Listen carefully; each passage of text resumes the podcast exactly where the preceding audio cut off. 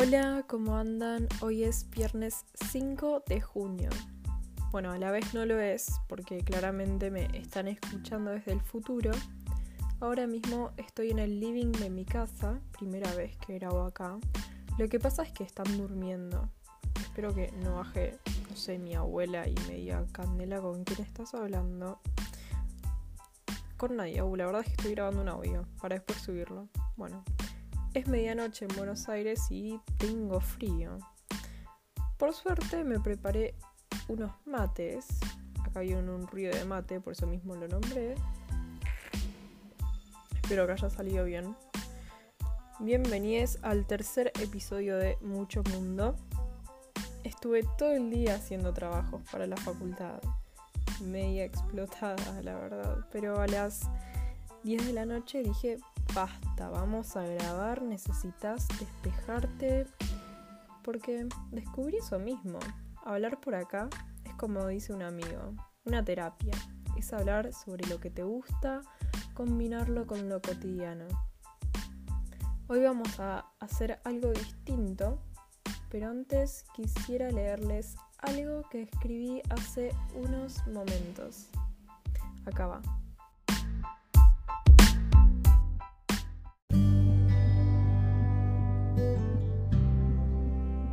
Dejar mi cuarto, mi casa, a mis amigues. ¿Para qué? Si yo estoy bien en donde me encuentro. Tal vez hay más cosas afuera, más gente. Nunca se me dio el empezar una conversación o tener iniciativas. Tampoco cambié mis viajes de rutina, de casa al trabajo, del trabajo a la universidad y la universidad a casa. En tren, el bondi, a veces cuando mamá se copaba en auto. Tal vez porque hay más cosas afuera, afuera de mi cuarto, afuera de mi casa, más allá de mis amigues. Tal vez si cambio, si en vez de ir por el centro del camino cotidiano, si doy un paso al costado, si en vez de hacer universidad-casa, hago universidad, una visita al Palacio Barolo, que siempre quise ir, pero por algo nunca voy. Puedo llegar a salir, pero no de una burbuja, sino salgo hacia. ¿Hacia dónde? Hacia lo nuevo, hacia oportunidades, momentos, experiencias, cambios personales, para bien o para mal.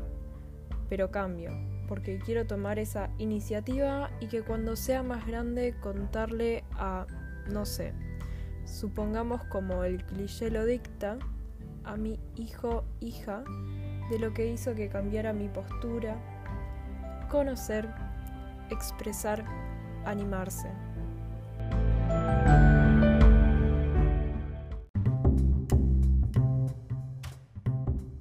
Hoy van a escuchar una voz nueva de alguien genial que conocí hace poco.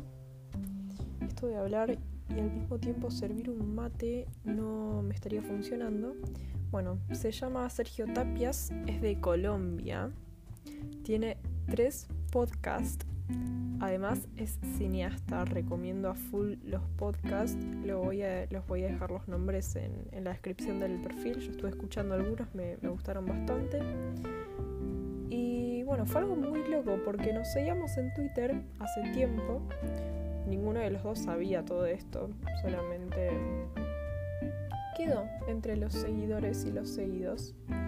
Y me ayudó con varias cosas técnicas de mucho mundo para que puedan estar escuchándolo en este momento. Hace unas semanas le respondí una historia bastante graciosa con, con un filtro de canciones de, de Chayanne, creo que era bueno, nada, cuestión muy random también. Y me tiró la idea de participar en este rincón conmigo para charlar sobre su viaje liberador. Escuchémoslo. hola, mi nombre es Sergio Tapias, tengo 22 años, soy de Colombia eh, y les voy a contar mi primer viaje como liberador y en el que empecé como a experimentar, no sé, como irme solo y enfrentarme a lo desconocido. Era el año 2017. Era verano del 2017. Hace poco. En ese momento yo, yo fui a Buenos Aires y pues yo vivía en Buenos Aires, perdón. y eh, recién había cumplido 19 años. Yo todos los veranos me regresaba a Colombia como a pasar eh, Navidad y Año Nuevo, mi cumpleaños, todo, pues como con mi familia, pero ese año eh, no pude. Entonces, no quería quedarme porque enero es un mes pues muy horrible, hace mucho calor en Buenos Aires y no hay gente, no hay nada que hacer, entonces quería irme. Y una amiga me dijo, ¿y ¿por qué no me vienes a visitar? Tengo una amiga que vive en Santa Cruz de la Sierra, en Bolivia. Y yo pues decidí, fui a, a Retiro y compré un pasaje de bus y me fui en bus hasta Santa Cruz de la Sierra desde Buenos Aires. ¿Y, en cuánto tiempo te llevó ese viaje? 40 eh, horas, fue un viaje horrible. o sea, fue, fue lindo, no, pero... 40 horas. Sí, igual yo quería esa experiencia. Después, cuando me regresé a Argentina, volví en avión, pero quería como la experiencia de viajar como en bus, pues tanto tiempo. ¿Y cómo, cómo harías un resumen de, de, lo que te quedó de ese trayecto? Uf, hace un calor insoportable. No, es muy, bueno, son muchas cosas curiosas porque, pues digamos, las carreteras son bastante buenas. Incluso, pues en la parte de Bolivia, pues yo pensé que iban a ser peores. Y, y no, pues el tema de que, que no se sienta el, el, movimiento porque es como plano. En cambio, acá en Colombia todas las carreteras son como montañosas y con muchas curvas, entonces es como muy distinto.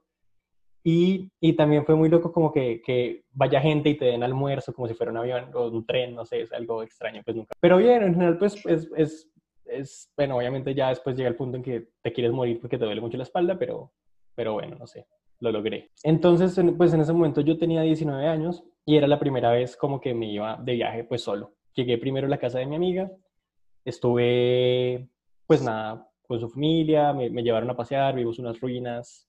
Eh, incas que hay en Bolivia, que se llama Samaipata.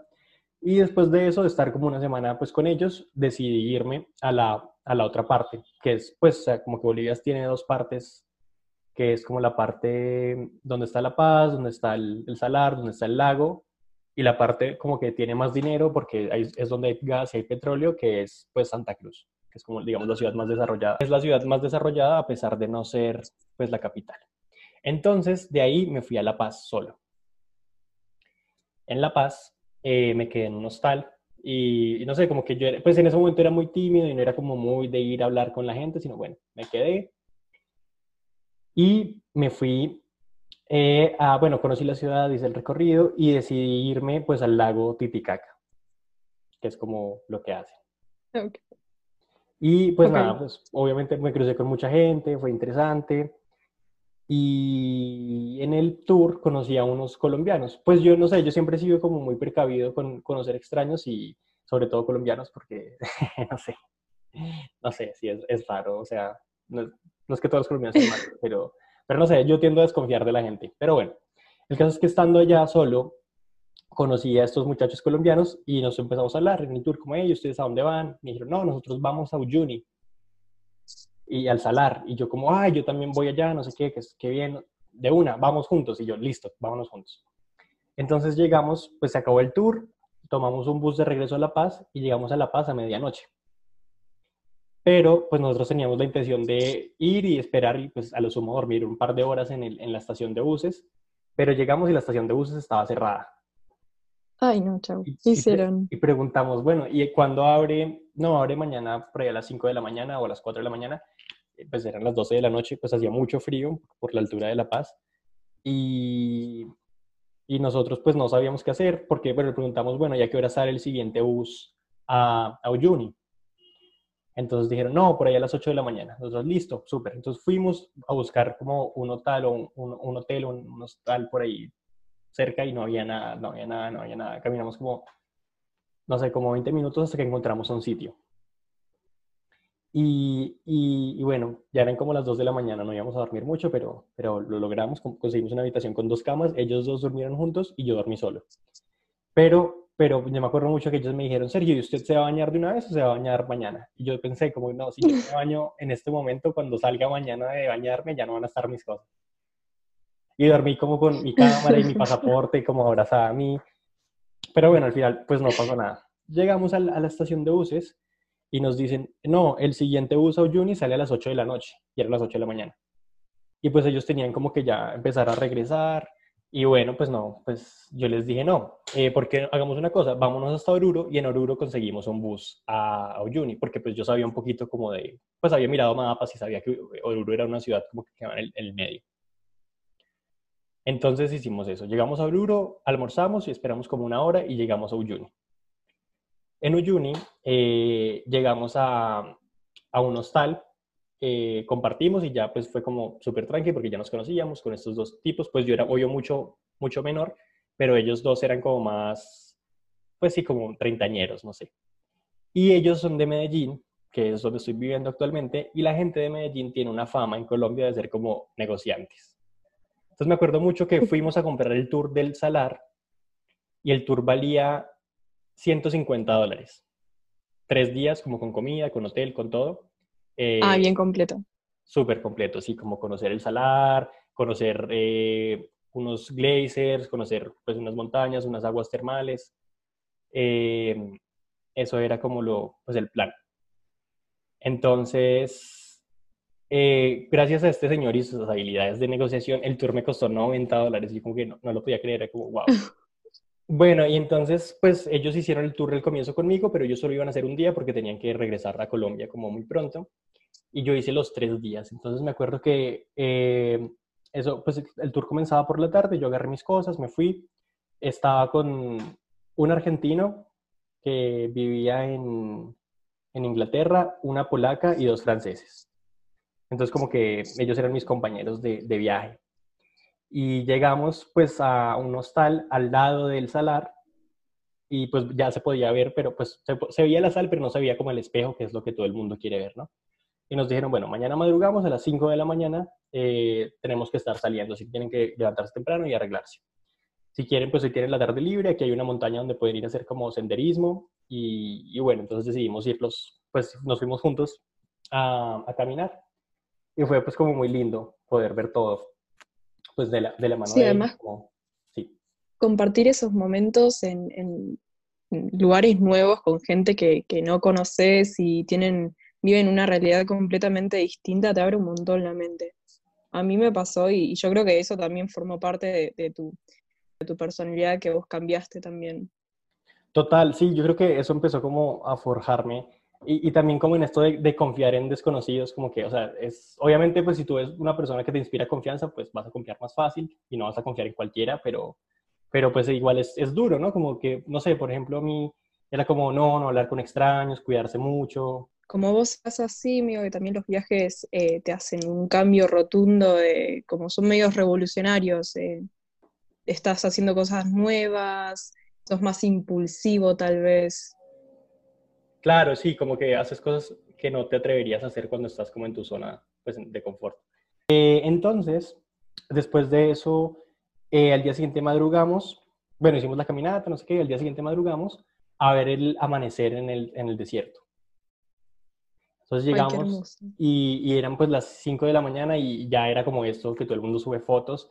Eh, me gusta mucho porque como hay lugares que la gente dice como que, ah, yo fui, pero no sé, tal vez no, estaba haciendo lindo día y no se veía igual que en las fotos. En cambio, eso era como algo místico que sí se veía y para mí pues como que wow, me abrió la cabeza porque era algo muy, muy, muy diferente a todo lo que había visto. O sea, no es como ir a la playa, es como una belleza muy única de, de ver el amanecer y que abajo también se refleje. Y bueno, después las típicas fotos de turistas donde te estás como cayendo, donde ponen un, un dinosaurio de plástico, bueno, ese tipo de cosas.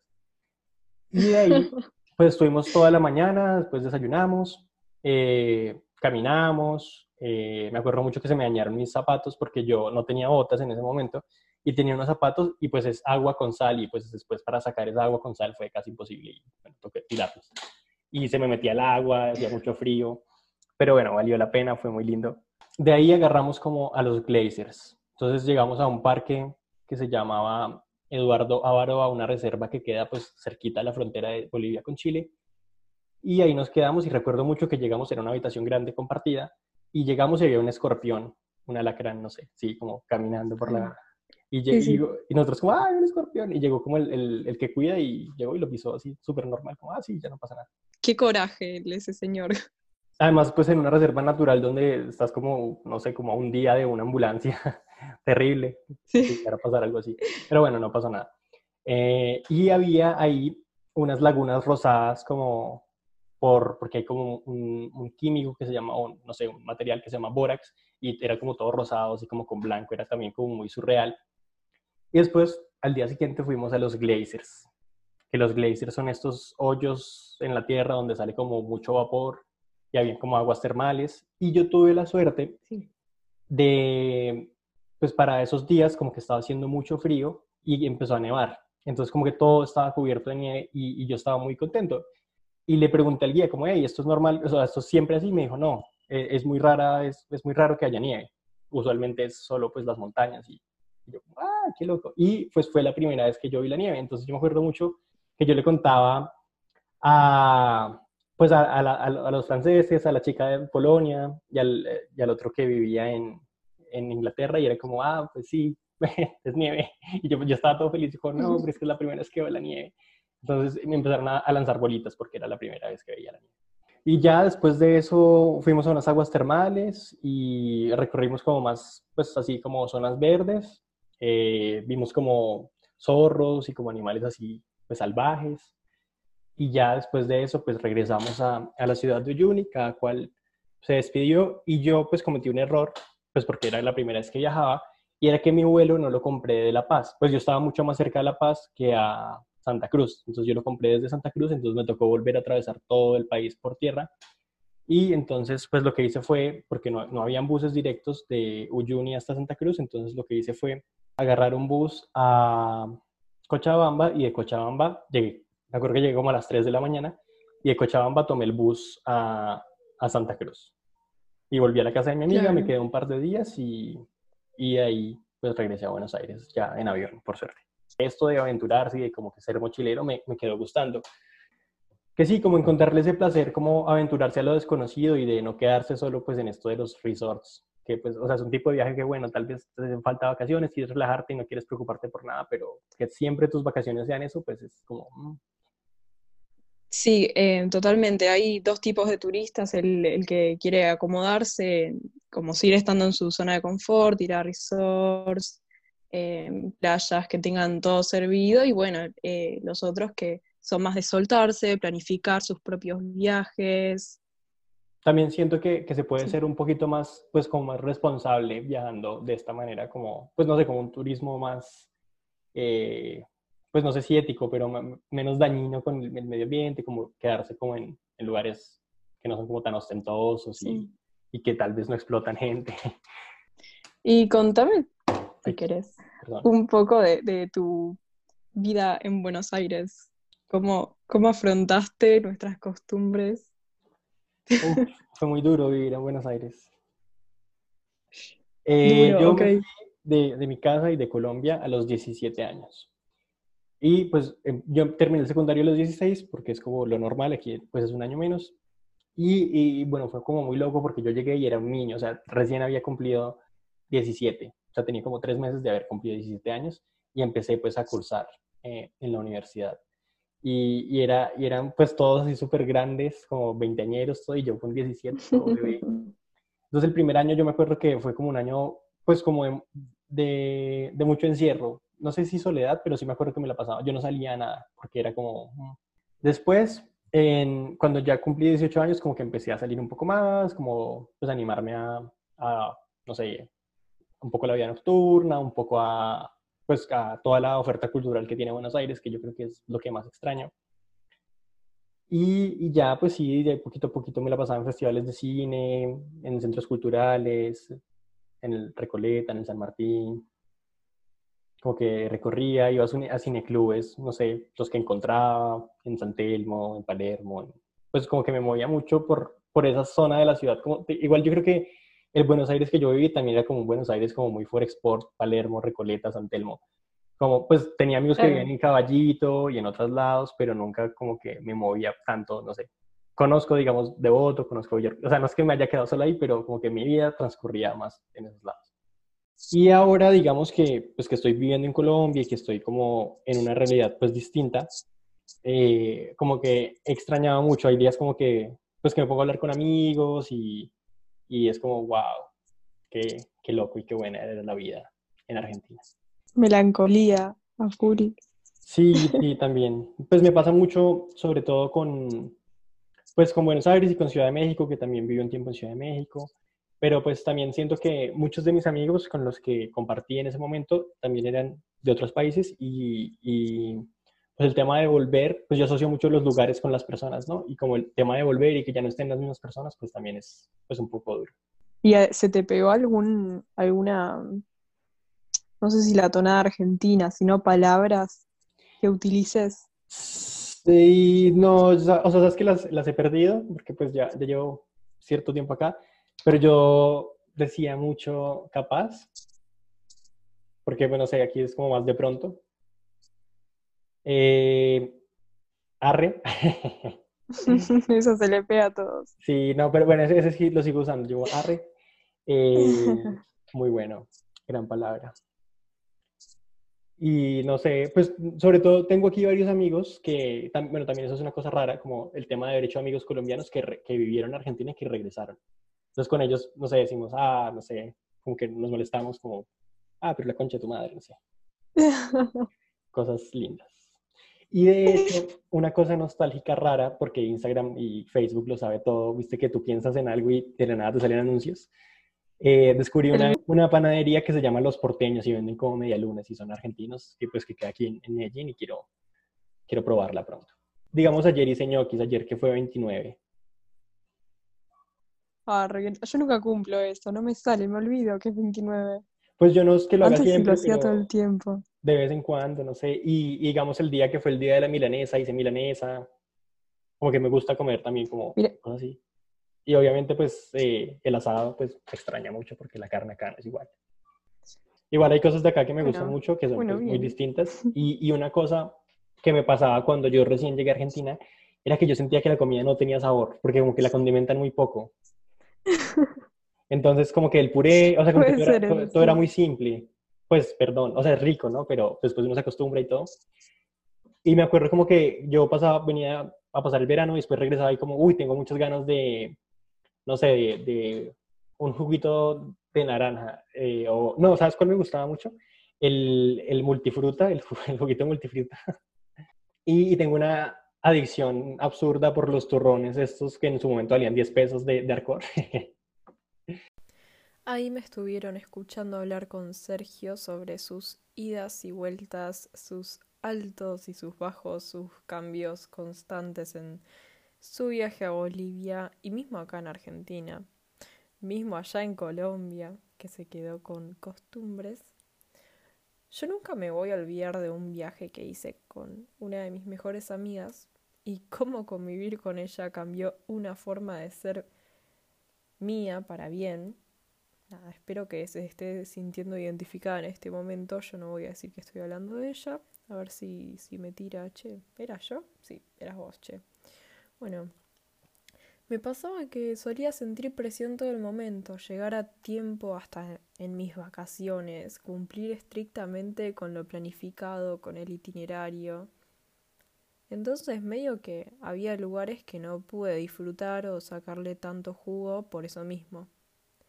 Ella me habló sobre eso después, hubo una pelea incómoda de por medio, pero me hizo dar cuenta que el animarse a ciertos momentos le da un giro de 360 al momento.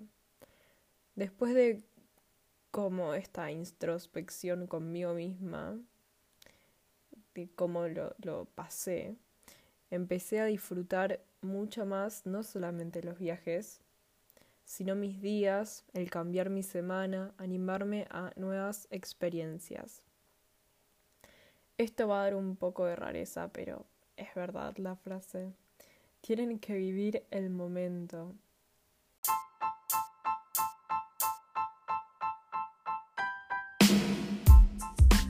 Estamos llegando al final de este episodio, lamentablemente, y mi experiencia en cebar mates y hablar creo que está avanzando. Espero que lo hayan disfrutado y que también sepan vivir el momento. Y si no, hay tiempo para cambiarlo. Si quieren compartir sus experiencias de viajes, pueden hacerlo a través del Instagram como arroba mucho mundo podcast o por el canal de YouTube como mucho mundo. Recuerden que también estoy en Spotify con el mismo nombre. Y bueno, después de terminar esta grabación voy a seguir estudiando, que mañana tengo una exposición oral. Yo creo que se, les viene una imagen a la cabeza de un universitario frustrado. Si, si les cuento que no sé hasta qué hora me voy a quedar hablando en portugués para justamente practicar. Al final no sé si sobreviví a los parciales, porque todavía siguen muchos trabajos por entregar también. Pero al menos pude llegar a darme ese espacio en la semana para sentirme mejor y compartirles esto que me lleva a lugares muy lindos conmigo misma. Esperen el capítulo de la semana que viene. Como siempre digo, que tengan una linda semana y no se olviden de ponerse al costado del camino.